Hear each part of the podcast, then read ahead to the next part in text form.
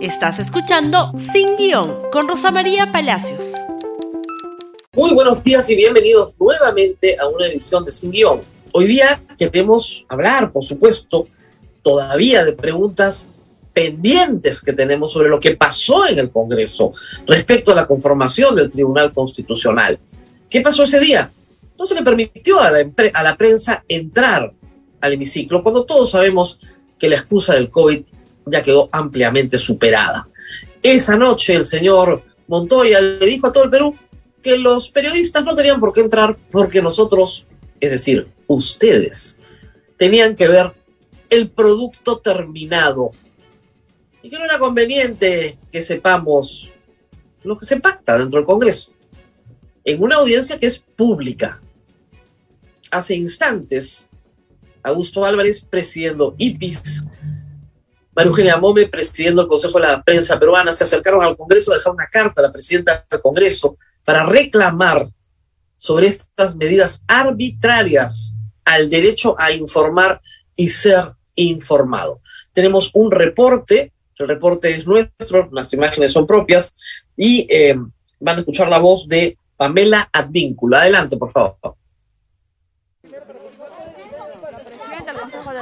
Peruana, María Eugenia Mome, junto al periodista también reconocido Álvarez Rodríguez, están viendo la forma de poder ingresar para sostener una reunión que se les permita a los periodistas el ingreso en los diversos espacios del Congreso. Somos tres personas. No se les está permitiendo el ingreso, pese a ser invitados del congresista. El congresista ha ingresado, pero los demás no están pudiendo ingresar. Ni a su personal pueden ver la seguridad del Estado. No, no se les está permitiendo ingresar. Es la cosa que se está haciendo para no dejar entrar a los representantes. Penal. ingresar a los invitados. No se les está permitiendo ingresar, pese a que estaban como invitados del congresista Waldemar Cerrón. Necesita una barrera de. La prensa no puede entrar al Congreso. ¿Podemos pasar? Un momento, un momento, me van a entrar dos. Señor Rodríguez. Rodríguez, señor Rodríguez, Rodríguez. Los representantes. Rodríguez, el señor. Y ahora ingresa el señor Un momento, caballero. Un momento.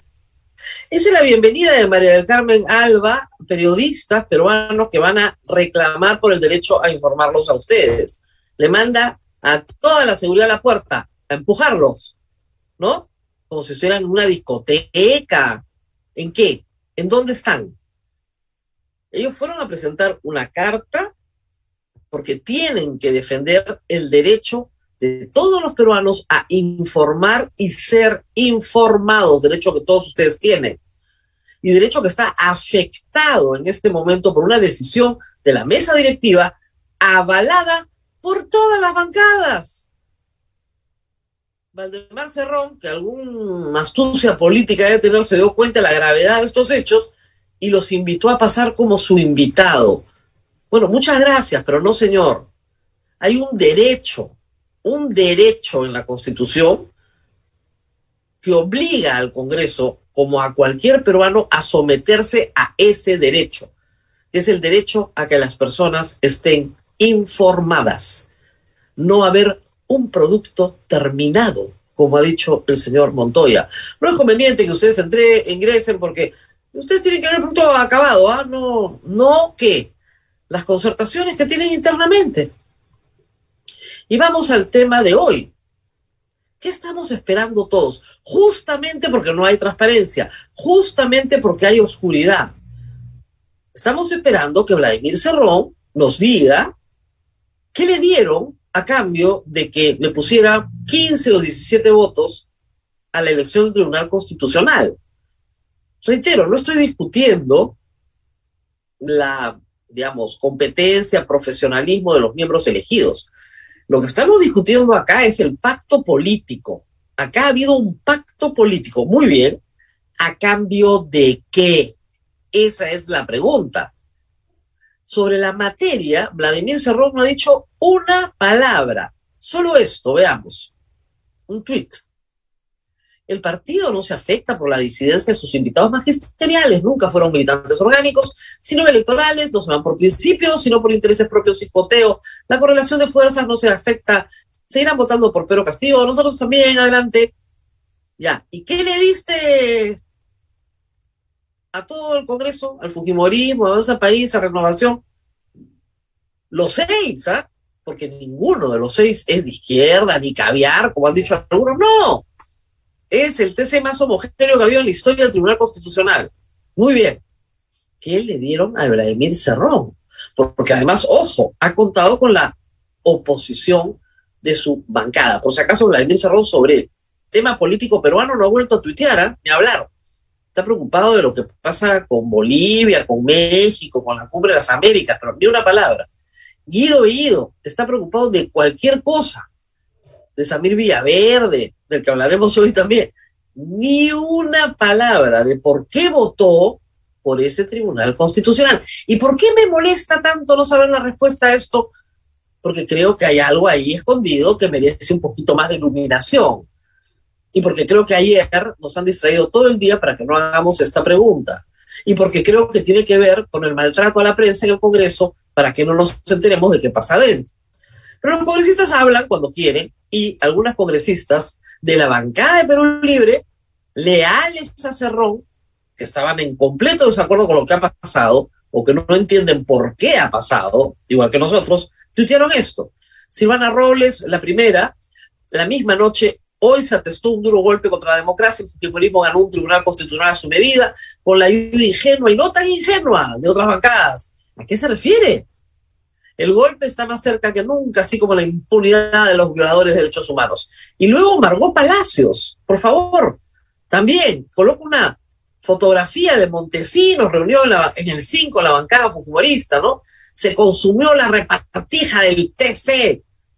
El Congreso Perú eligió sin debate previo, con secretismo, en medio de denuncia de conflictos de intereses.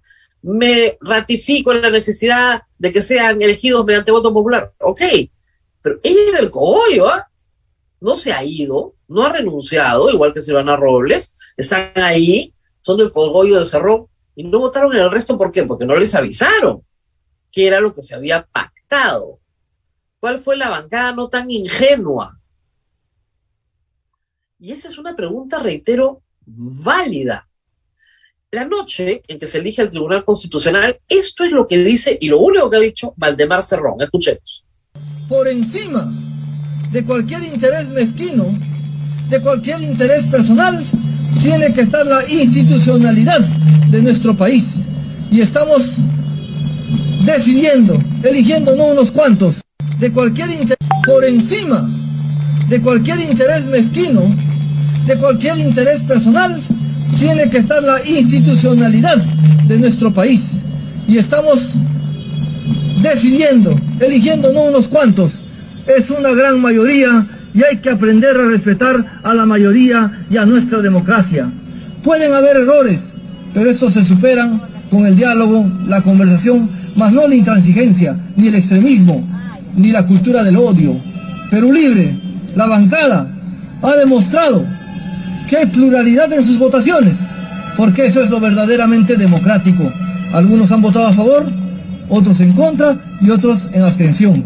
Pero por encima de todo este trabajo que han realizado las comisiones está el apoyo de mayoritario del Congreso. ¿Ustedes le creen algo? El amor a la patria, encima de las divisiones, la bancada democrática. Un momentito, ¿ok? Todas las fuerzas de derecha y centro necesitaban de todas maneras por lo menos de 5 a 10 votos por lo menos de 5 a 10 votos de Perú Libre. Ah, los necesitaban. No necesitaban todos. Y obviamente en un pacto, tú dices, no te preocupes, no te voy a poner todo, pero te pongo los que tú necesitas. Partimos la votación. ¿Para qué? Para lograr el objetivo, el objetivo en el cual concurre Perú Libre. Y reitero, no tiene nada, digamos, eh, no está en discusión la elección del Tribunal Constitucional. Lo que necesitamos saber es qué pactaron. porque podría haber pactado algo no muy lícito, ¿no? ¿Qué cosa puede tener en común Vladimir Cerrón con este Tribunal Constitucional para haberle dado los votos? Porque siempre que un partido le da los votos al otro, uno más o menos sabe qué hay detrás. ¿No es cierto? No sé, pienso en el defensor del pueblo, eh, Walter Gutiérrez, los votos del PPK se los dieron. ¿Por qué? Para congraciarse con el Fujimorismo. No resultó, ¿no? Pero por lo menos en el año 2016 esa era una forma de decirle al Fujimorismo, no, queremos trabajar contigo, queremos ser tus amigos. Ok, ¿qué cosa quiere Vladimir Cerrón? ¿O qué le ofreció la derecha?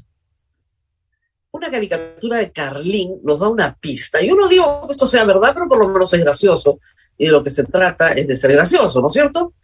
Y ahí tenemos a Acuña, ¿no es cierto? A Keiko Fujimori, a Vladimir Cerrón, a López Aliaga y a Luna. Y dice, y este tribunal acoge las acciones de amparo presentadas por Keiko Fujimori, Vladimir Cerrón, Rafael López Aliaga, César Acuña y José Luna contra la Fiscalía, la SUNAT y la SUNEDU. Ah, enemigos comunes. ¿Se dan cuenta? Porque es muy importante que la prensa esté presente en estas negociaciones, en el hemiciclo, cuando esto sucede, estaba todo pauteado. Yo no sé si esa es la razón, pero digamos que es una razón poderosa y por sus votos los conoceremos.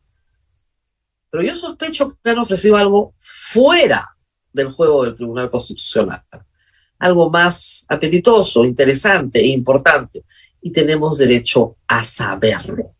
Bueno, muy bien, a mucha gente le gustan las conspiraciones, porque no alimentan pero entretienen y de repente hacen que nuestros sueños se hagan realidad, ¿no es cierto? Entonces tomemos, por ejemplo, el caso del congresista Cueto, almirante en retiro, que cree que el virus fue creado por la progresía para matar a la población del mundo. Escuchemos.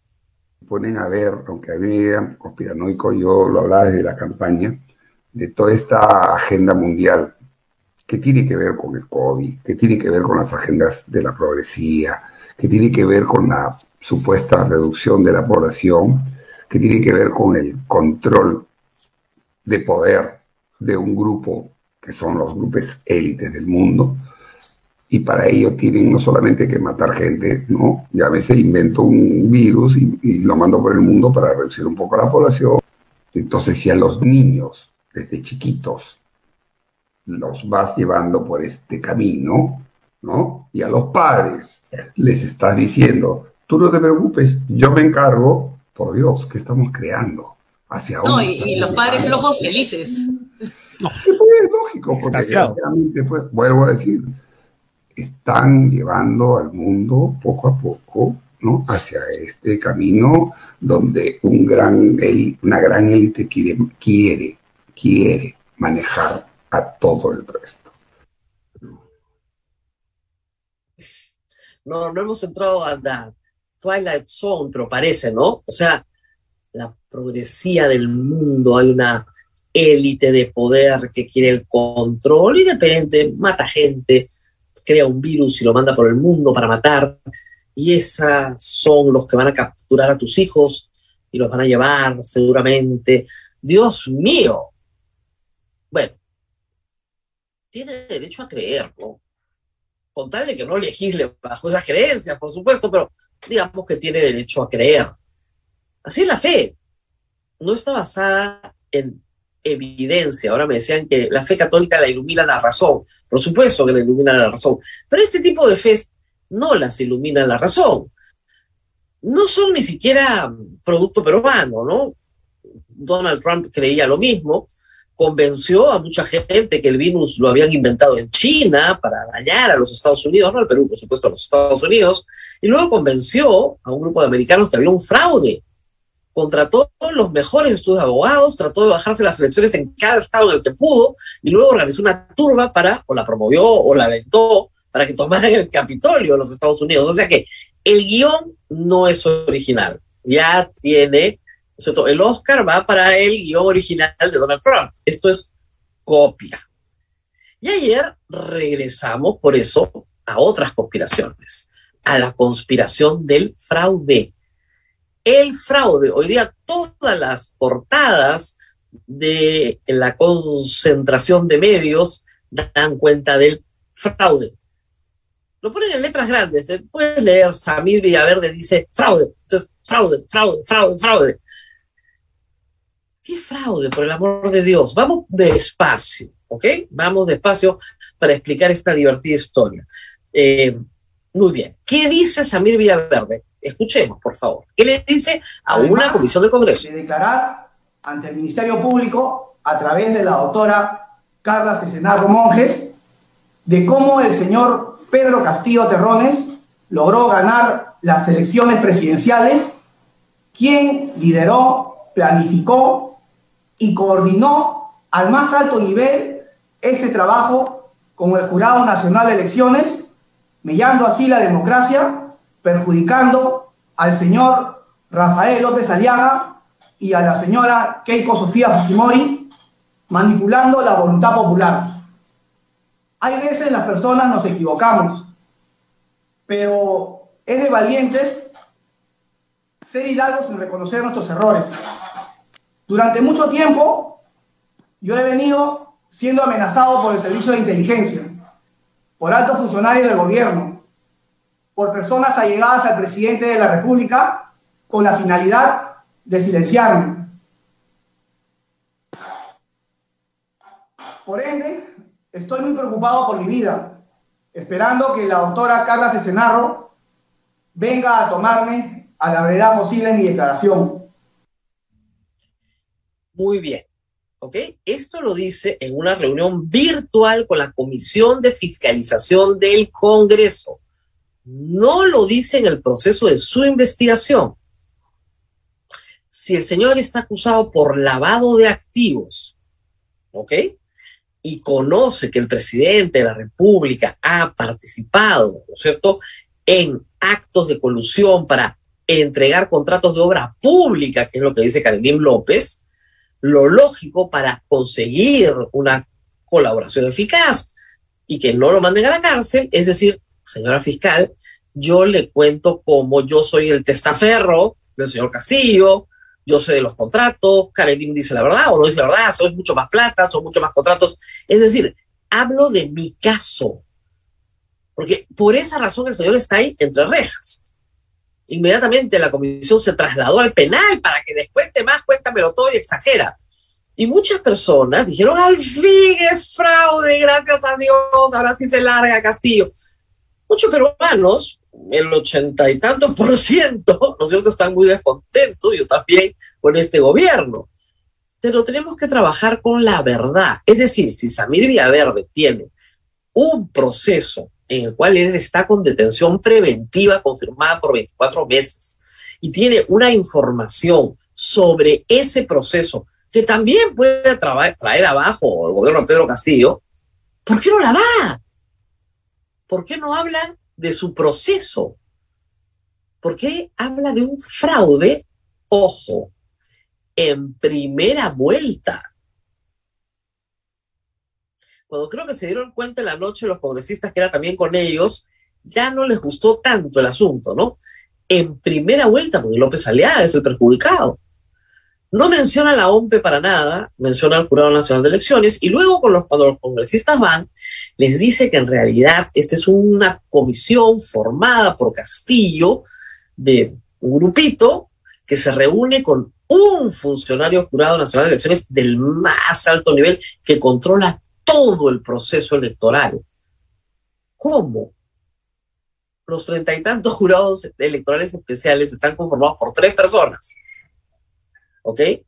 Luego, el Jurado Nacional de Elecciones, por cinco, en ese momento eran cuatro, y hoy día solamente quedan dos de los cuatro que había. ¿A quién? ¿Dio nombres de estas personas? No. En su primera reacción dijo que él conocía que ellos sabían y que por lo tanto tenían que salir a hablar. Hasta ahora nadie lo acompaña identificó al funcionario del Jurado Nacional de Elecciones? No. Lo que sí sabemos es que el señor Samir Villaverde fue dado de baja con deshonor de la Policía Nacional y luego fue detenido y pasó una temporadita, ¿no es cierto?, en Castro Castro, dos años, por asalto a mano armada a la pizzería Donatello Miraflores. Eso sí lo tenemos claro. Luego ha tenido otra sentencia también por cuatro años sin pena efectiva. Y recién en mayo conoce a el señor Pedro Castillo y se toman esta famosa foto. Y luego él dice que no es su amigo. Escuchemos, por favor. Este, ojo, este que van a escuchar es también Samir Villaverde hace pocas semanas. ¿ah? Escuchemos. No conozco a la señora Carolín López, ni mucho menos la he amenazado, como lo refiere su abogado Nakazaki. No soy amigo ni me he reunido con el presidente Pedro Castillo, ni en Palacio ni en Zarratea. No soy amigo del señor Fray Vázquez. Les comunico que están atentando contra mis derechos constitucionales, lo cual es un delito. Estoy de acuerdo con la libertad de expresión y de información, pero esta debe darse de forma objetiva y veraz, y no de forma malintencionada, peor aún cuando se tiene información por ambas partes. La libertad de expresión no es un sinónimo de difamación. Creo en los verdaderos periodistas que desarrollan su trabajo con ética profesional. No soy amigo, no conozco nada de contratos, no soy amigo de los obreros, no conozco a nadie de su entorno, pero sí sé, sí sé todo lo del fraude. ¿ah? Una conspiración para que López Aliaga no salga, el grupito que se reunía con el funcionario jurado de las elecciones, y además no digo nada sobre mi caso. Dice el comercio que la fiscal le va a tomar su declaración, pero la fiscal le tomará su declaración. Si no dice nada relacionado con el caso Tarata o con las reuniones en Zarratea, si no dice nada de eso, su declaración no lo va a exculpar.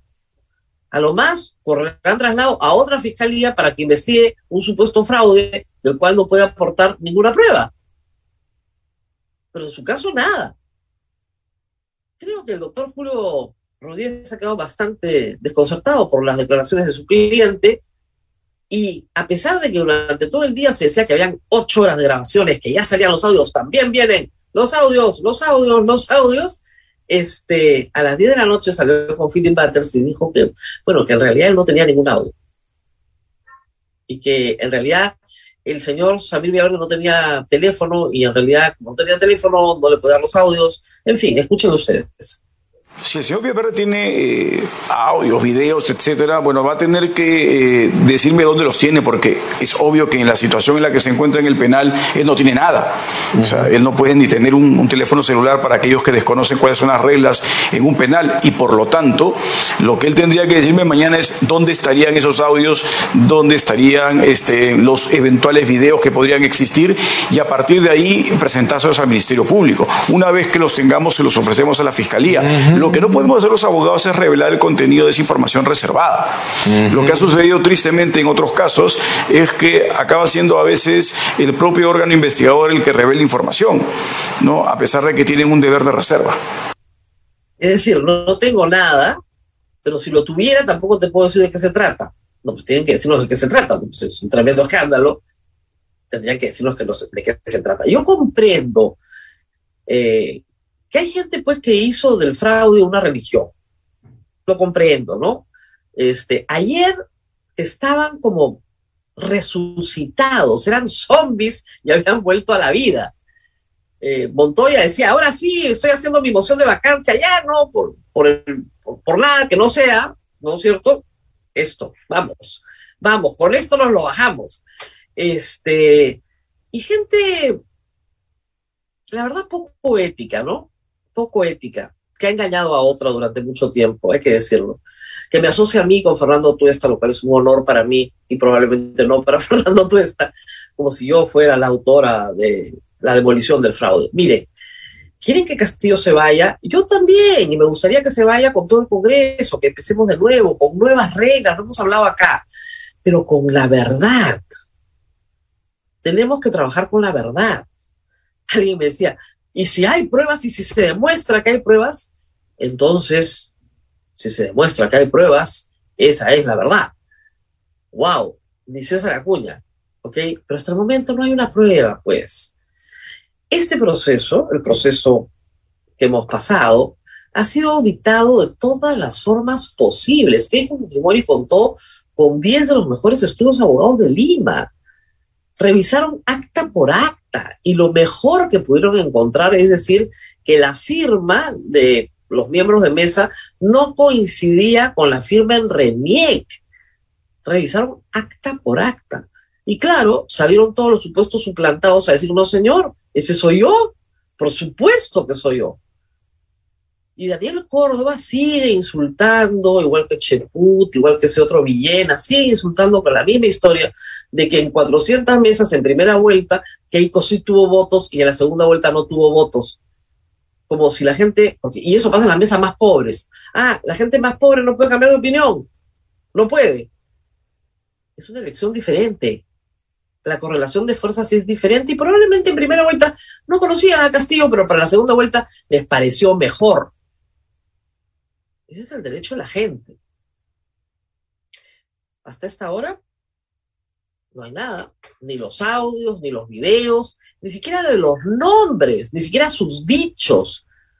Samir Villalobos no puede dar ni los nombres de las personas involucradas que él dice conocer después de decir que no conocía a nadie. Media complicada su situación. Creo yo que estaba buscando un poquito de atención porque a pesar de ser una persona que tiene experiencia en cárcel, se debe sentir un poco asustado. Sí. Pero no por el fraude. Que nos cuente, por favor, del caso de las empresas chinas. Eso es lo que queremos saber. Y con eso podría tumbarse el presidente, fíjense ustedes, sin necesidad de llevarse al Congreso en el camino. Pero ¿por qué no quiere hablar de eso? Además, para eso estaba citado. Para, e, por eso está con prisión preventiva. Pero de eso no quiere hablar poquito extraño todo el asunto. Vamos a ver qué, qué le dice a, la fiscal en las próximas horas. Mientras tanto, el Jurado Nacional de Elecciones, por supuesto que se defendió, sacó un comunicado, por favor, el tuit del Jurado Nacional de Elecciones es más largo, que rechaza rotundamente. Por si acaso, este Jurado Nacional de Elecciones, que tiene cinco miembros, solo tiene a dos, son minoría, a dos de los que fueron jurados en el proceso electoral del año pasado. No tendrían por qué pues, ser solidarios, ¿no? Porque de repente dicen, no, no, no, parece sospechoso. Pero no, por unanimidad. Y han denunciado ya al señor Samir Villaverde por denuncia calumniosa. Así que en principio teníamos la bomba atómica y en concreto el señor Samir Villaverde tiene una denuncia por denuncia calumniosa. Ese es el resultado final del día. Muy bien, Parece ser, además, me informan que la señora presidenta del Congreso ha entrado de muy mal humor al Congreso de la República. Y hoy día hay tres, tres interpelaciones, esperemos que no pasen de forma tan anodina como la del ministro del Interior, tres interpelaciones y la prensa no puede entrar al hemiciclo. Así estamos. Muy bien, nos tenemos que ir. Muchas gracias por estar con nosotros, muchas gracias a todos los trolls que me han insultado ayer, todos han sido bloqueados Estamos muy contentos con su atención. Compartan este programa en Facebook, en Twitter, en Instagram, en YouTube, en Spotify, donde ustedes quieran, en TikTok, pero compártanlo, por favor. Nos vemos el día de mañana. Gracias por escuchar Sin Guión con Rosa María Palacios. Suscríbete para que disfrutes más contenidos.